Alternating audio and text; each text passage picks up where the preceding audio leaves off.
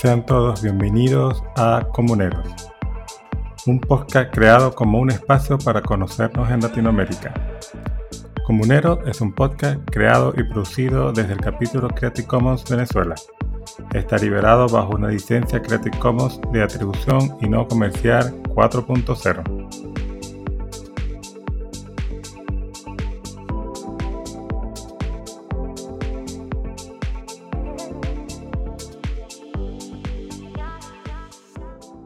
Sean todas y todos bienvenidos a otro episodio de su podcast Comuneros.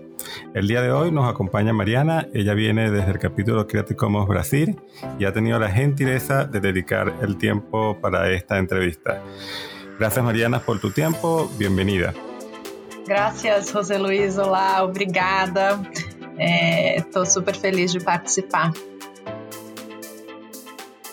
Como te comentaba Mariana, eh, un poco lo que queríamos empezar la entrevista era que nos comentaras eh, tú, más o menos eh, a nivel individual, no a nivel institucional, sino a nivel personal, quién eres y cómo te has acercado, cómo iniciaste en el movimiento Creative Commons. Ótima pergunta. Bom, eu sou a Mariana, Mariana Valente, eu sou advogada brasileira. Eu estudei direito em São Paulo e quando eu estava na faculdade de Direito, eu comecei lá pelo meu quarto ano dos estudos, são cinco anos né, no Brasil. Comecei lá pelo meu quarto ano a me interessar por questões relativas a direito e cultura, trabalhar com artes, e eu precisava escrever um trabalho de final de curso e eu também estava naquele momento de pensar para onde que, que eu queria ir em termos de carreira, o que, que eu queria fazer.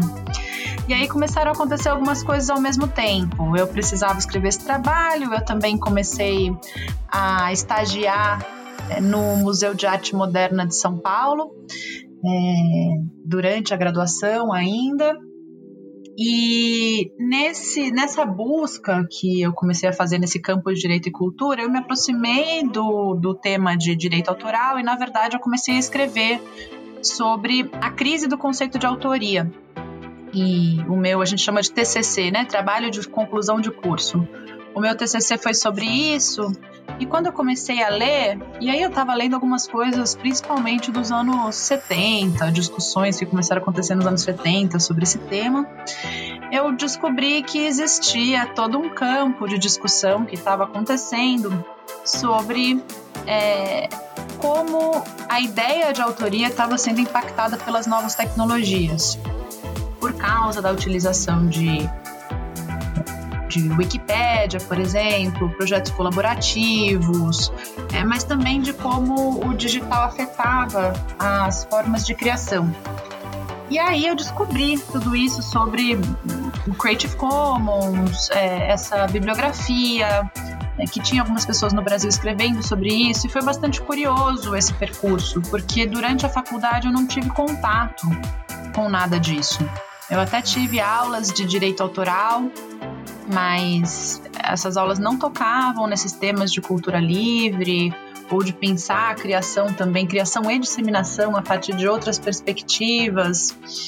E aí eu fiquei muito fascinada e comecei a buscar muito as pessoas no Brasil que estavam falando sobre isso, que já vinham pesquisando isso e aqui eu não tinha tido acesso durante a faculdade. E aí comecei a me corresponder com elas, comecei a frequentar os eventos sobre direito autoral e interesse público. Tem um evento bem importante que acontece, eu acho que já é há 14 anos, é, no sul do Brasil, chama CODAIP, Congresso de Direito Autoral e Interesse Público. Comecei aí, conheci as pessoas.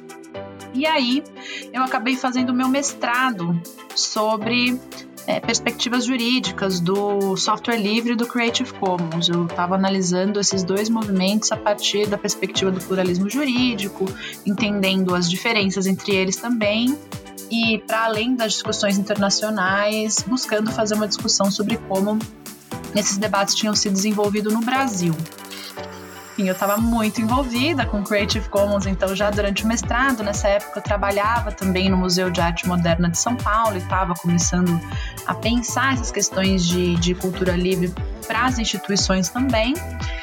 E quando eu estava terminando o mestrado, eu recebi um convite para trabalhar no Centro de Tecnologia e Sociedade. Isso era 2012. O Centro de Tecnologia e Sociedade funcionava em uma universidade que se chama Fundação Getúlio Vargas e que era a representante do Creative Commons no Brasil.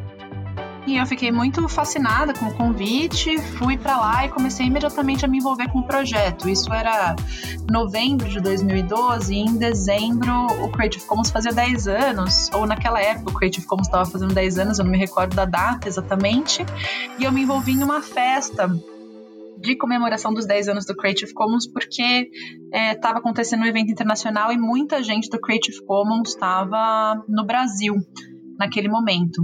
E aí, enfim, já participei imediatamente de reuniões com a comunidade, participei ativamente da organização dessa festa.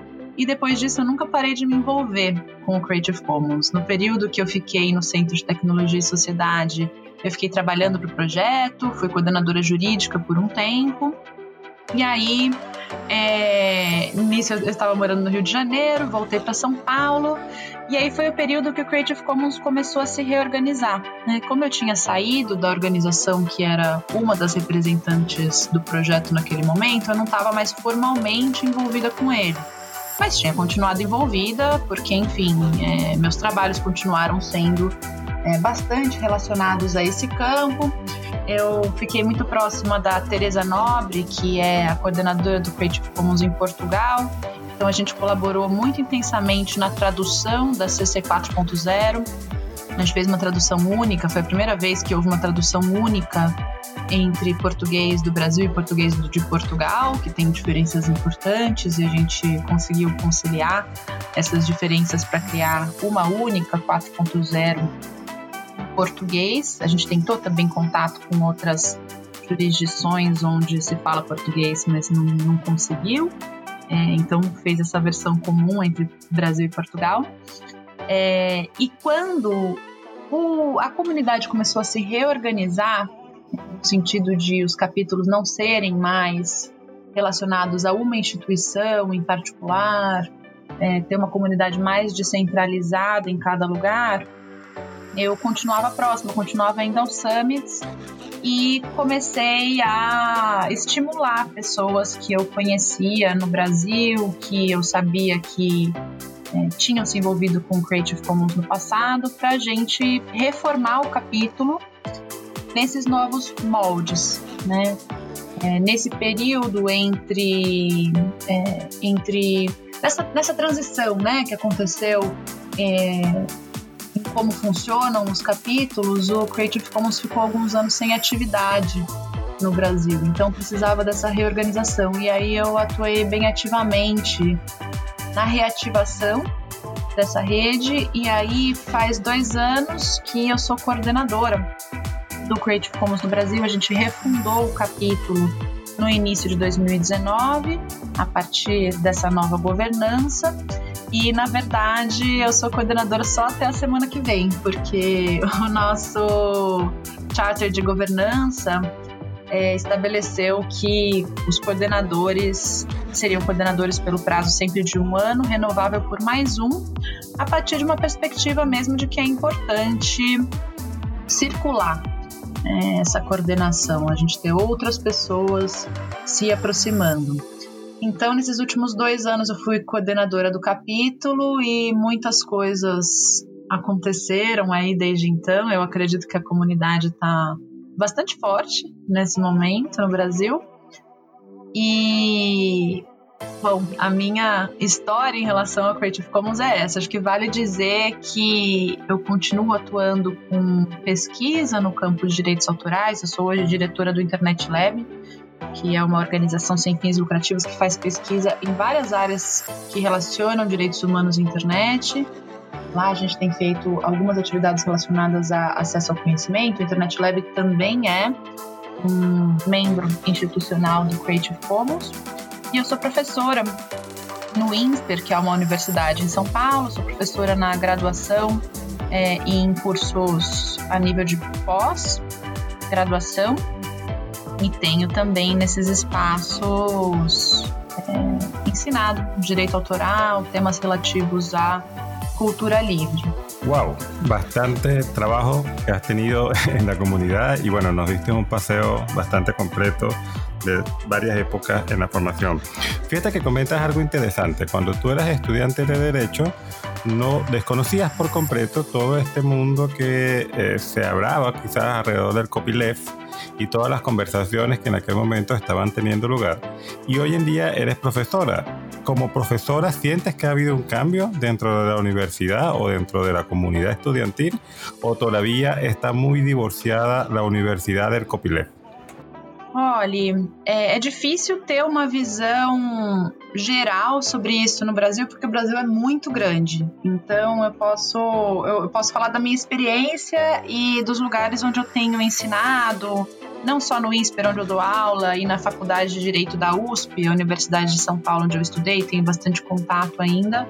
É, mas também, às vezes, como professora convidada em algumas outras universidades, alguns espaços me parece que a situação é bastante parecida.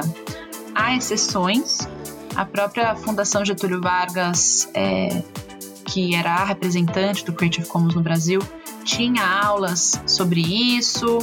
É, eu sei que tem alguns professores importantes pelo Brasil que dão aula sobre isso. É o caso do professor Sérgio Branco, por exemplo, que está na UERJ, é o professor Marcos Vachovics, que está na Federal do Paraná. É, tem alguns, enfim, professores importantes no direito é, falando sobre, mas eu acho que posso afirmar com alguma segurança que não é, é o comum, tá? Eu dei algumas aulas livres no ano passado, retrasado, é, para alunos e alunas de direito que nunca tinham ouvido falar de Creative Commons. E eu acho que isso é uma tarefa bastante urgente nossa, levar essas questões para a universidade, porque, bom, são poucos cursos de direito que têm cursos de direito autoral. Né? Isso é uma realidade no Brasil praticamente desde sempre. Eu li alguns documentos é, da, do começo da década de 90 que mostravam a mesma coisa, que os cursos não tinham é, nem cursos, nem matérias optativas, eletivas de direito autoral, não é tão comum. Dentro desses cursos de direito autoral, é menos comum ainda que se fale de copyleft. Então, os alunos de direito se formam muitas vezes sem saber que, que isso sequer existe. E me parece uma coisa muito importante mesmo. Agora, vale dizer que eu estou falando do direito tem outras são outros ambientes, né? Os cursos de comunicação, por exemplo, jornalismo. É, acho que nesses espaços a situação pode ser um pouco diferente. Eu de fato já tive algumas experiências diferentes, como por exemplo dar aulas para professores de jornalismo que falam desses assuntos com seus alunos, né? Um exemplo bem importante no Brasil é o João Pechansky, que dá aula é, no, no, na Casta Libero e é muito atuante no Wiki Movimento Brasil, no grupo de wikipedistas e é, faz projetos wiki com os alunos, fala de Creative então, enfim, em outras áreas eu sei que também tem outras coisas. Mas no direito, de fato, é uma questão no Brasil, esses assuntos não são debatidos, me parece. Buenísimo. Ahora, quiero rescatar dos cosas de lo que vienes comentando. Primero, ciertamente, eh, Brasil es un país muy grande. Eh, tú me has comentado más o menos toda tu profesión con respecto se ha desarrollado en Sao Paulo. Me gustaría saber, desde tu punto de vista, cómo ha sido la actividad de Creative Commons en otras regiones, o si solamente se ha centrado en Sao Paulo. ¿Ha sido un pouco descentralizada esta atividade ou como ha sido? Olha, eu julgo que essa mudança de governança foi muito positiva para o Brasil, desse ponto de vista. É, como a organização que representava e representou muito bem o Creative Commons por muitos anos estava no Rio de Janeiro, que fica no sudeste do Brasil, é, de uma forma ou de outra, o contato com pessoas atuantes nesse campo em outras regiões é, ficava um pouco prejudicado ou muito pautado pela organização que estava no Rio. A gente tem uma expressão aqui no Brasil que é o eixo Rio-São Paulo, né, que é esse eixo é, onde muitas vezes muitas coisas ficam concentradas e existe uma visão também de que as coisas estão concentradas no eixo Rio-São Paulo quando elas não estão também. Né? É, muitas pessoas que estão no eixo Rio-São Paulo não é, enxergam atividades acontecendo em outras partes do Brasil. Então isso foi uma preocupação grande quando a gente começou o capítulo, né? Como que a gente descentraliza as nossas relações desse eixo Rio-São Paulo, sabendo que tem pessoas atuantes nessas coisas, nesses temas de cultura livre, conhecimento livre, em outras regiões. Né?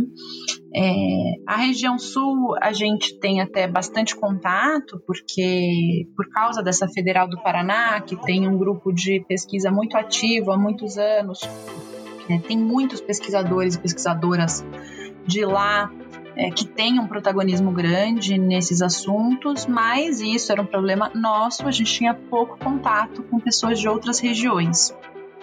E isso começou a mudar o que a gente fez, que foi muito bem sucedido, foi a criação de um grupo no Telegram, onde a gente começou a concentrar as discussões mesmo sobre Creative Commons. Primeiro entraram pessoas que já eram mais atuantes e é, a gente fez, a gente estimulou pessoas a participarem do capítulo por meio desse grupo de Telegram. Então, pessoas que já eram wikipedistas, e aí tem wikipedistas de várias regiões, é, pessoas que são professoras e professores, advogados e advogadas, e foram entrando mesmo pessoas de outras regiões. E depois a gente começou a direcionar as dúvidas também para esse grupo pensando que uma das principais funções do capítulo é responder dúvidas, mas a gente ficava com alguns e-mails de poucas pessoas disponíveis ali no site, era acabava sendo a primeira porta de chegada, né, para as pessoas. Elas escreviam para mim, escreviam para o Leonardo Foleto, que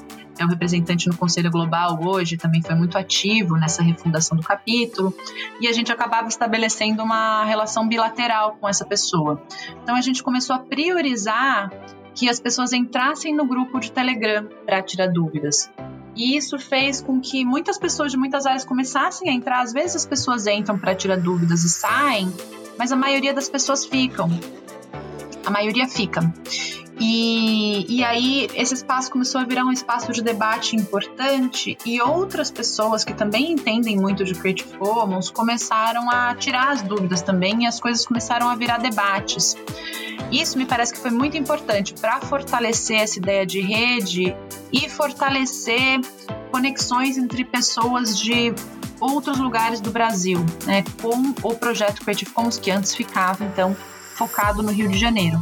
Eu acho que tem muito o que fazer ainda para reforçar essas conexões, principalmente se a gente pensa que o Creative Commons é tão ligado a essa ideia dos potenciais que a internet traz, potenciais de conexão entre as pessoas.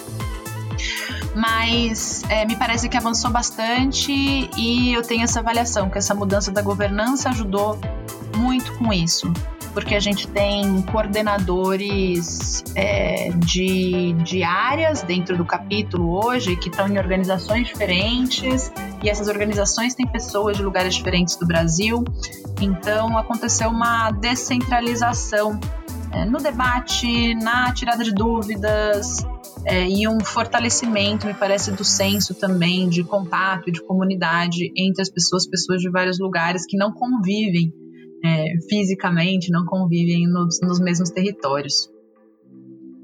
Bueno, muy interesante esta descentralización orgánica que se fue dando. Eh, aparentemente creo que como en otros países, la reestructuración que vivieron los capítulos fue de provecho para Brasil, así como en otros países, porque claro, permitió que otros actores nuevos se incorporaran a la escena y de alguna u otra manera refrescó eh, lo, que estaba, lo que venía pasando con los capítulos en la región. Tú me has comentado, claro, vienes del mundo de los abogados, eh, me has comentado que quizás desde el mundo de la academia, en la abogacía, no ha cambiado mucho lo que tú viviste con lo que hoy en día se vive, pero sí en otros aspectos como los periodistas, quizás los artistas. ¿Qué otros sectores crees tú que se han acercado o que faltan por acercarse a Creative Commons en Brasil?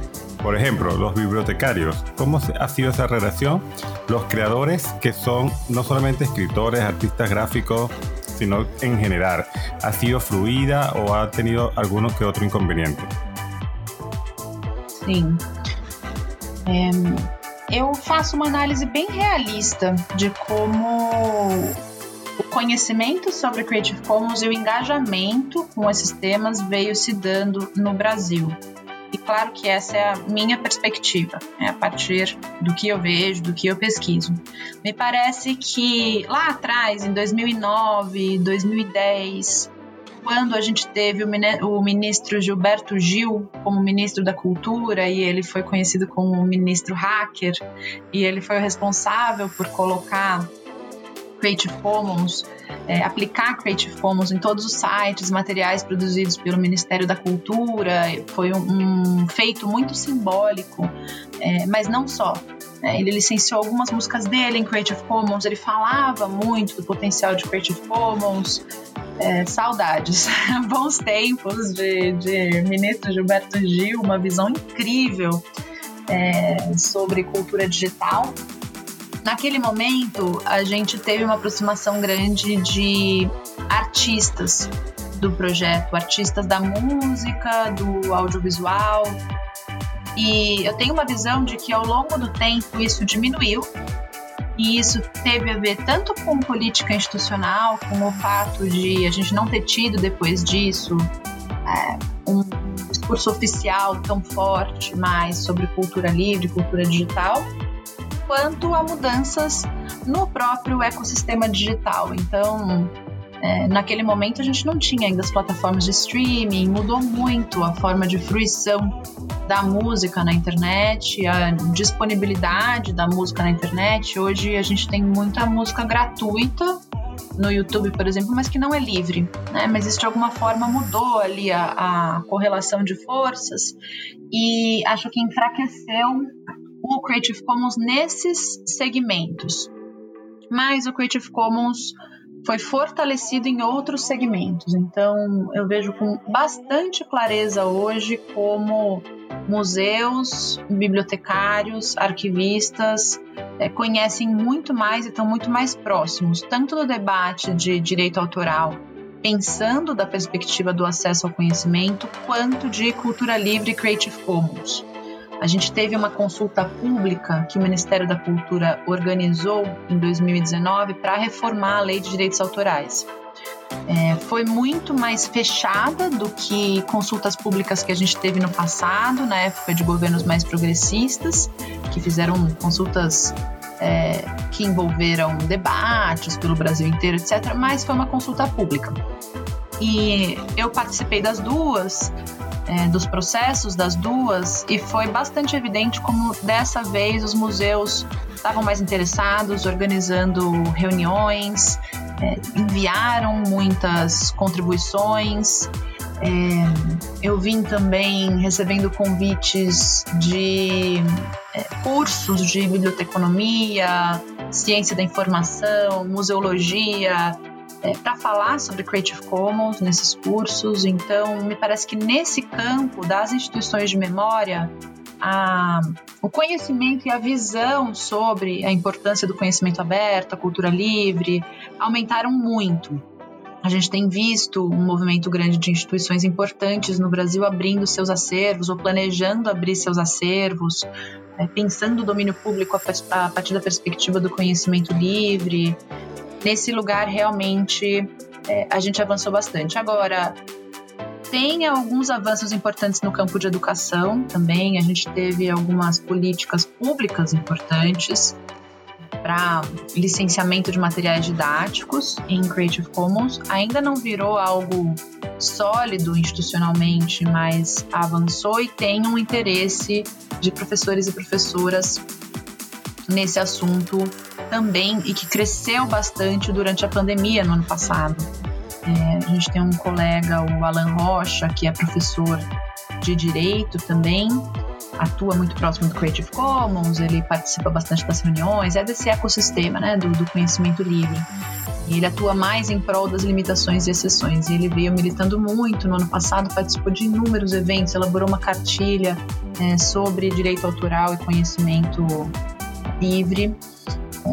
em relação à educação, né? mais da perspectiva das limitações e exceções, mas também tratando de Creative Commons.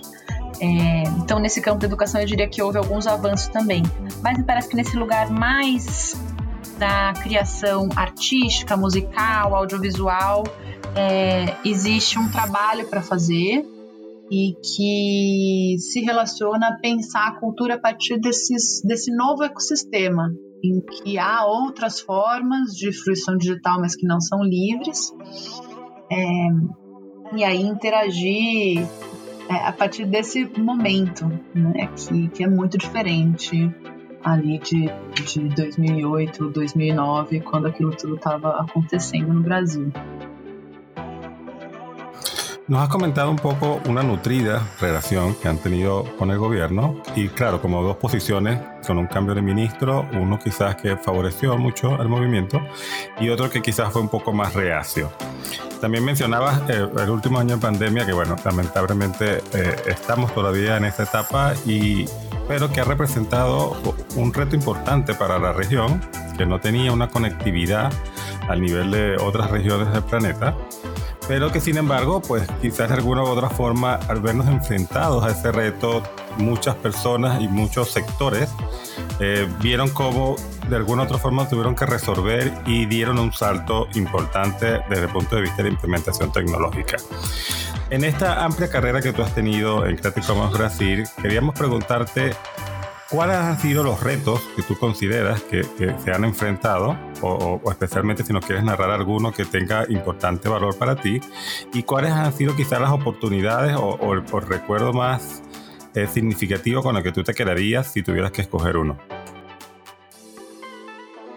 José, sua pergunta me faz pensar em muitas coisas distintas, na conectividade muito desigual que existe no Brasil, no acesso à educação muito desigual, acesso ao conhecimento, em problemas relativos à desinformação, em questões de mudança política.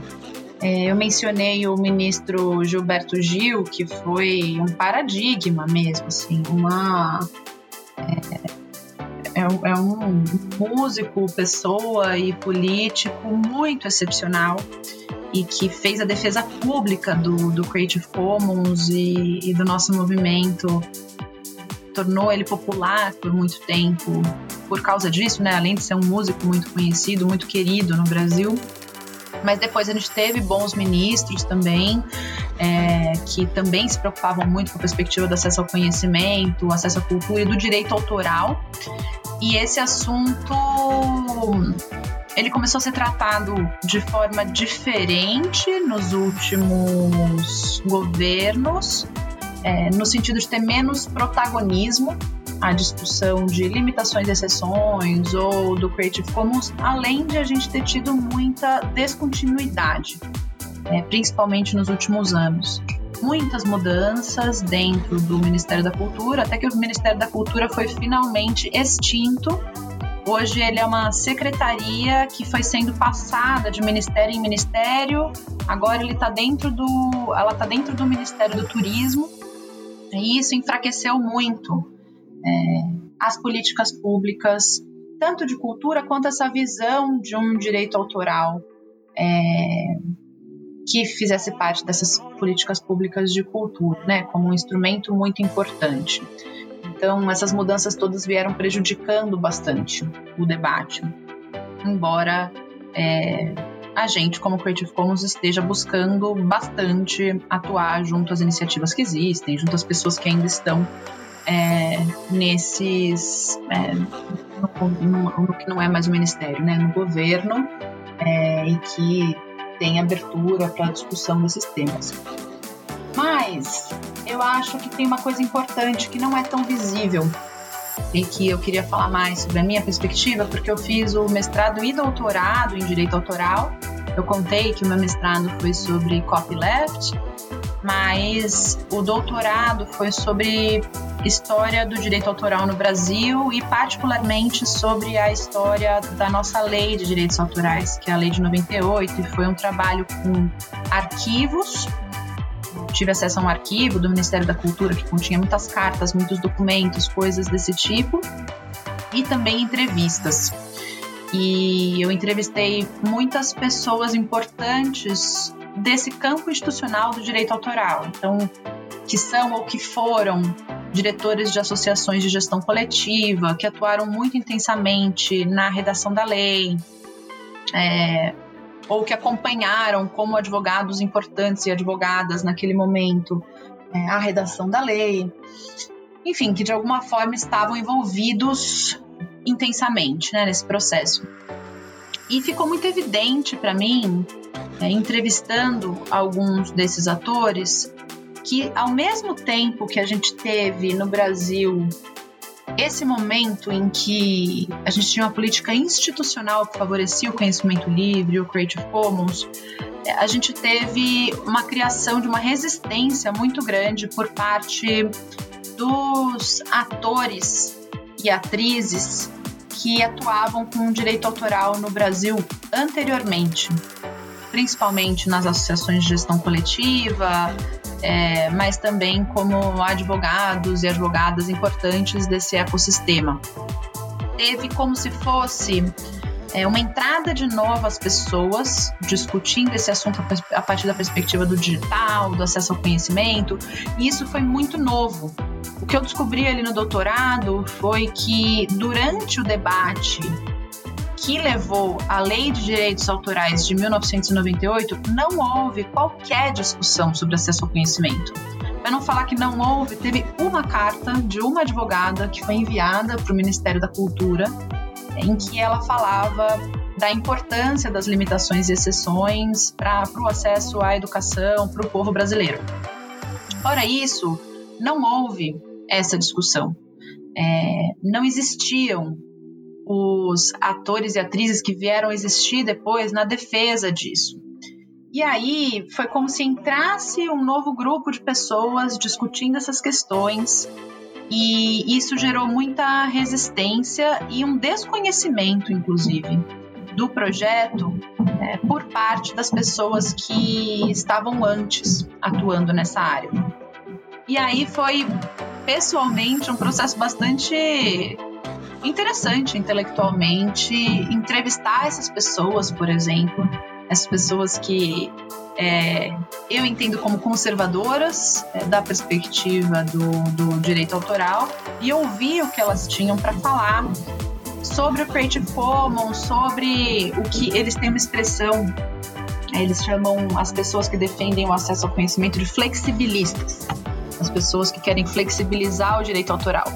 E eles associam esse, isso que eles chamam de flexibilismo a, é, aos grandes usuários que querem, vamos dizer, usar sem remunerar o autor. Então, a Rede Globo de televisão, é, que foi por muitas décadas o inimigo dessas pessoas, né? Ou representava o inimigo dessas pessoas como os grandes atores muito poderosos que não pagavam direito autoral, não queriam pagar direito autoral, queriam sempre pagar menos e etc. É, e isso tudo ficou muito misturado.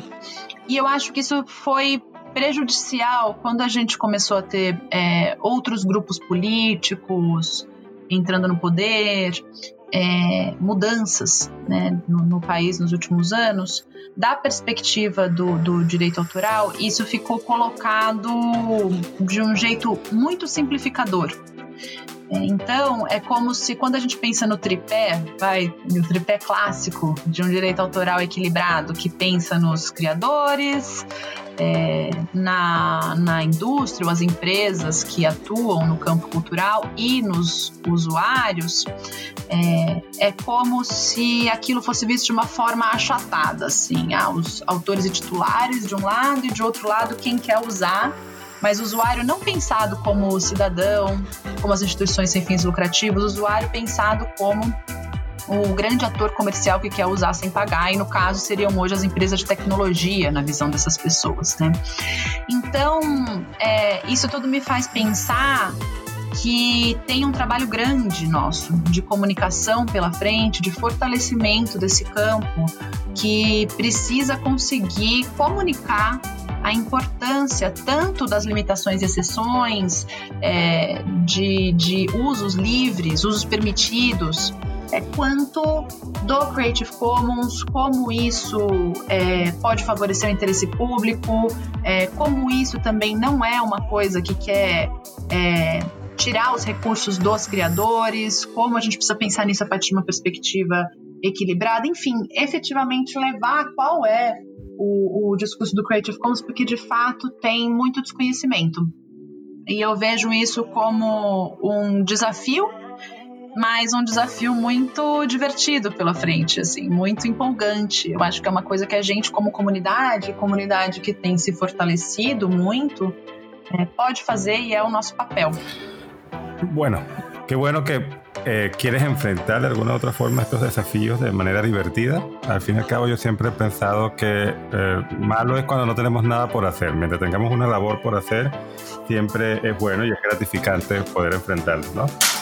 Ahora, Brasil lamentablemente ha sido uno de los países quizás más golpeados por la pandemia, también por el número de población que, obviamente es el país con más población en la región. Y el año que viene es un año electoral importante para Brasil. ¿Cuáles crees tú que sean las perspectivas a futuro del Creative Commons? Como qué deberían hacer? ¿Cuáles deberían ser los siguientes pasos a tomar? Veja, a gente está em um momento muito difícil, político no Brasil e sanitário. É, me parece que a gente precisa, como comunidade, enfrentar esse momento difícil e fortalecer a visão de como é, a cultura livre o conhecimento livre importam para esse momento, em especial para esse momento em que a gente teve a digitalização de tantas atividades. E isso, claro, tendo em vista que a conectividade ainda é muito mal distribuída e tem muitos lugares ainda não conectados, então uma parte do trabalho tem que ser visando também mais conexão, quer dizer, se conectando com os grupos que falam disso, e hoje o Creative Commons faz parte da coalizão Direitos na Rede, que é uma coalizão de organizações que atuam em vários campos dos direitos digitais e com essa visão de que a gente está falando de uma mesma coisa, quando a gente fala de acesso ao conhecimento, a gente necessariamente está falando também de acesso à internet. Então, das perspectivas das políticas e do que a gente quer, existe bastante clareza. De como atingir isso, a gente tem muitos desafios porque a gente tem muito menos interlocução hoje com os grupos no poder, no governo federal, do que a gente tinha antes. A gente tem visto, é, para além de todos os problemas que, que eu não vou mencionar aqui, entrar nessas outras discussões, é, mas da perspectiva do direito autoral, da cultura, teve mesmo um desmantelamento é, no sentido de menos recursos para a cultura, muitos projetos sendo descontinu descontinuados e a gente vê isso tudo como conectado também, né, o financiamento, a cultura e tudo, é, mas também políticas sendo descontinuadas. Então, é um, a, todas as, as políticas de transparência, por exemplo, é, tendo é, um desempenho muito pior, sendo muito menos entendidas como importantes, é, que tem a ver também né, com acesso à informação, conhecimento livre, etc. Mas, além disso, um exemplo, a gente está agora no Internet Lab tentando é, fazer uma análise das contribuições que foram feitas para essa consulta pública para a reforma do direito autoral em 2019. E a gente está tendo um problema enorme em ter acesso às contribuições, elas não foram publicadas, a gente está tentando via lei de acesso à informação, enfim. Já é uma consulta pública pensada desde o início para não ser pública. É, então teve uma mudança grande, porque a gente via no, no, Brasil nos anos anteriores, com todos os problemas também, né? Não, tô nem um pouco glorificando é, os governos anteriores como perfeitos, né? Mas a gente tinha, assim, dessa perspectiva de participação, acesso ao conhecimento, uma outra perspectiva, uma outra cultura, muito diferente mesmo. É, a gente tem tido mais dificuldade de dialogar e de ser é, e de inclusive conhecer o que está acontecendo, né? Por isso, a gente teve nos governos anteriores consultas públicas muito importantes. Marco Civil da Internet, a consulta pública de reforma do direito autoral foram dois processos muito abertos, todas as contribuições eram públicas, todo mundo via o que todos os atores estavam querendo, e hoje a gente tem visto esses processos serem mais fechados. É, então, enfim, no, o nosso diálogo institucional com isso já se torna imediatamente mais difícil, porque os atores na ponta, que não estão no governo, têm menos informação.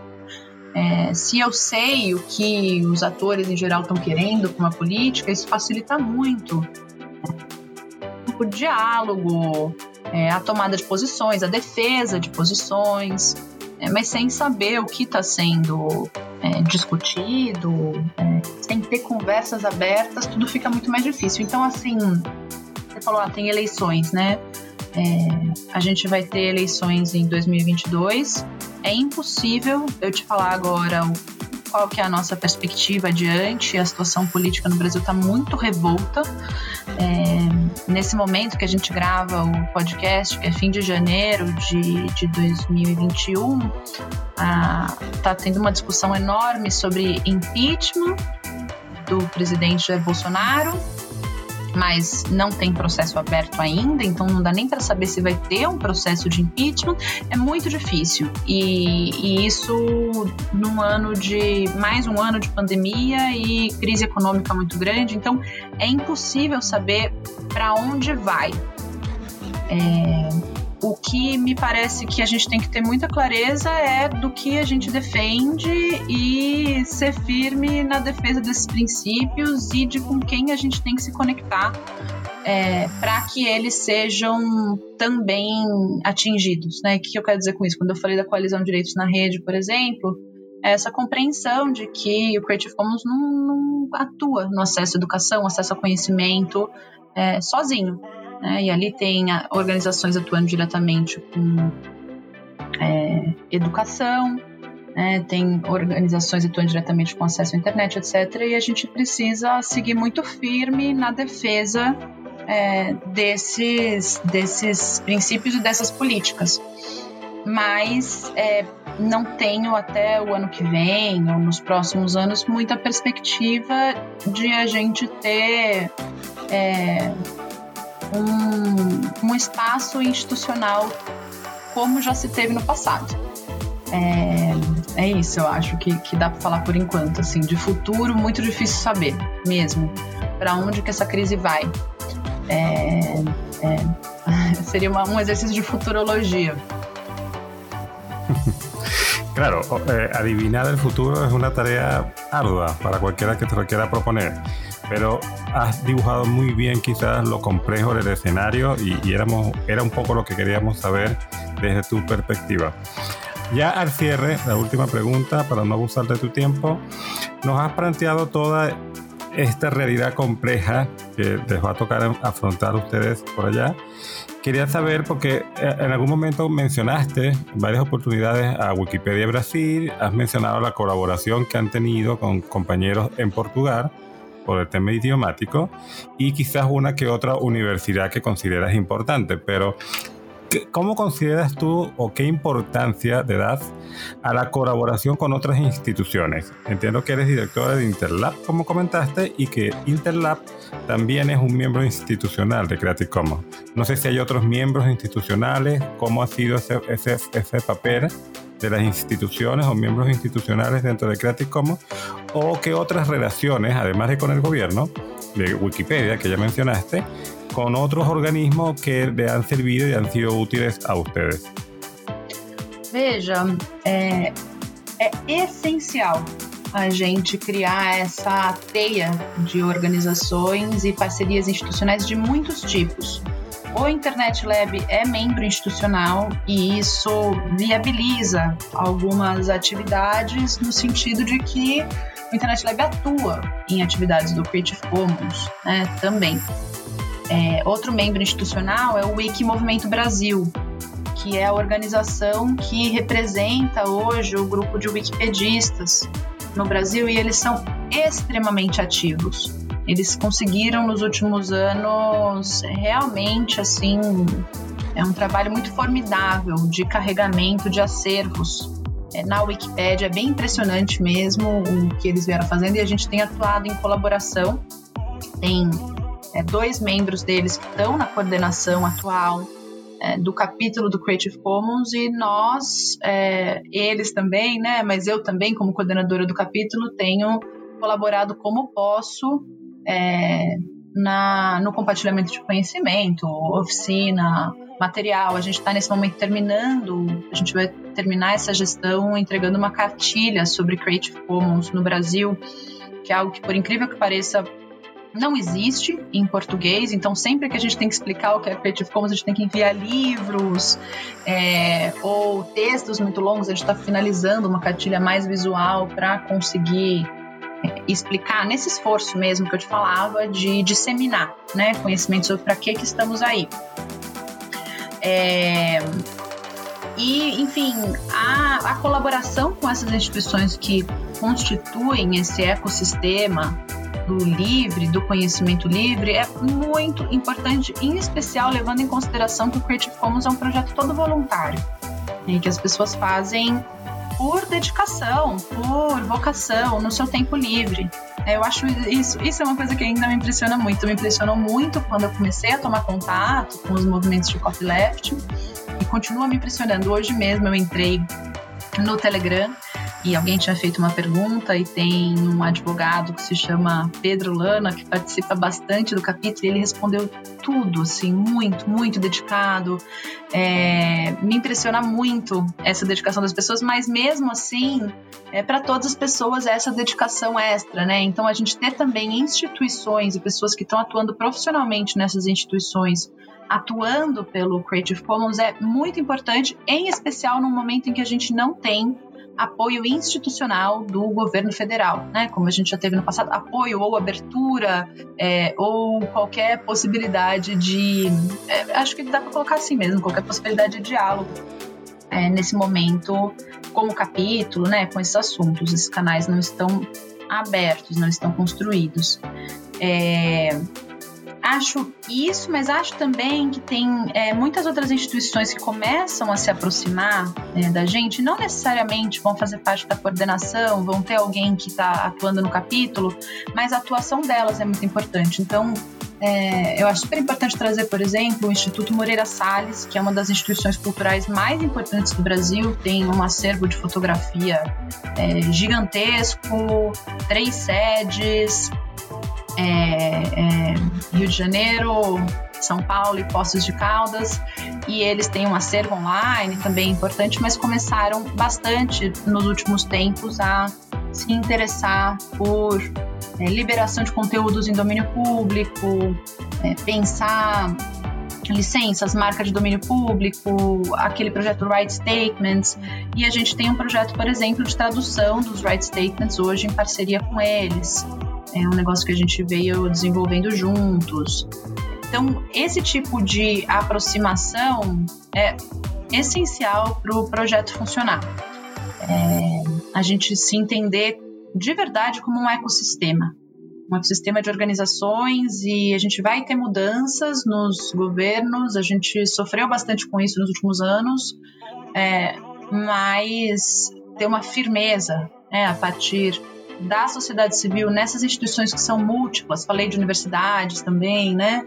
É, e aí, enfim, do campo de memória e, e, tem grupos do campo de saúde também próximos da gente hoje, é, como uma firmeza, né? Uma fortaleza, assim, para defender essas políticas. E acho que tem uma coisa que é importante dizer também, porque a gente falou bastante de governo, é, que a gente tem uma tendência a chapar todas as coisas, né? A tratar todas as coisas como se fossem de fácil apreensão. E apesar de todas essas mudanças e de ter é, se desmantelado muito a política para a cultura, principalmente no Brasil, mas também esse ambiente para discutir as políticas abertas, você tem muitos funcionários públicos e muitas instituições que sempre foram comprometidos e continuam sendo comprometidos. Né? Então, a gente tem é, no Ministério da Educação, por exemplo, pessoas muito comprometidas com políticas de ciência aberta e que continuam trabalhando é, nesse sentido, né? E essas, esses vínculos também com essas pessoas são muito importantes para a gente avançar é, nessas pautas no Brasil. Bueno, no te quitamos más tiempo, Mariana. Fue un recorrido bastante detallado. De verdad que sí lo disfrutamos. A veces, lamentablemente, aunque estamos tan cerca, Brasil como nuestro hermano mayor un poco nos desconocemos algunos detalles. Fue, fue muy nutritivo y muy informativo esta comunicación contigo. Eso ha sido por el capítulo de hoy. No sé si quieres despedirte, algunas palabras finales. Ah, eu queria agradecer de verdade. Eu acho essa iniciativa de, de pensar o Creative Commons como é, Latinoamérica muito importante. Isso foi uma coisa de que eu não falei. Estava falando bastante de Brasil, né, do capítulo brasileiro, mas as trocas com outros capítulos latino-americanos é, são essenciais é, são os capítulos que verdadeiramente estão passando por questões parecidas, tem é, muitos têm histórias é, semelhantes ou com pontos semelhantes e governos com desafios é, semelhantes, mas principalmente esse olhar sobre desigualdade. Eu acho que se a gente não olhar para as desigualdades das nossas, dos nossos países, a gente não consegue fazer um trabalho sobre cultura livre, conhecimento livre relevante. É, aquilo que eu falava, né? Não existe sem acesso à internet, um acesso ao conhecimento, né? Isso me parece que são coisas que a gente consegue trocar é, com muita, com muito sucesso e também colaborar, né? Tem uma colaboração intensa com algumas organizações da região é, pensando em políticas de direitos autorais, políticas para a região, mas também projetos juntos. E, enfim, olhar para nós como região é uma coisa que é, me, me parece muito essencial é, quando a gente pensa mesmo no nosso movimento. Então, fica aí como louvor a isso e a esse projeto também, que acho que nos coloca nesse lugar juntos, né? E fico ansiosa para ouvir os outros também.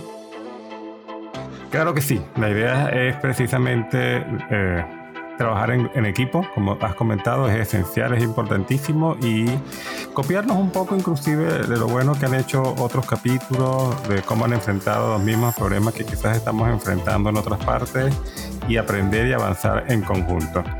Eso fue todo por el capítulo del día de hoy. Nos seguiremos viendo en otra entrega.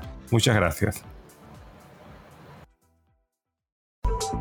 Y esto fue todo por el día de hoy en su programa Comuneros, un espacio para conocernos en Latinoamérica. Esperamos que lo hayan disfrutado y si fue así, por favor difunde, comparte y suscríbete. Hasta luego.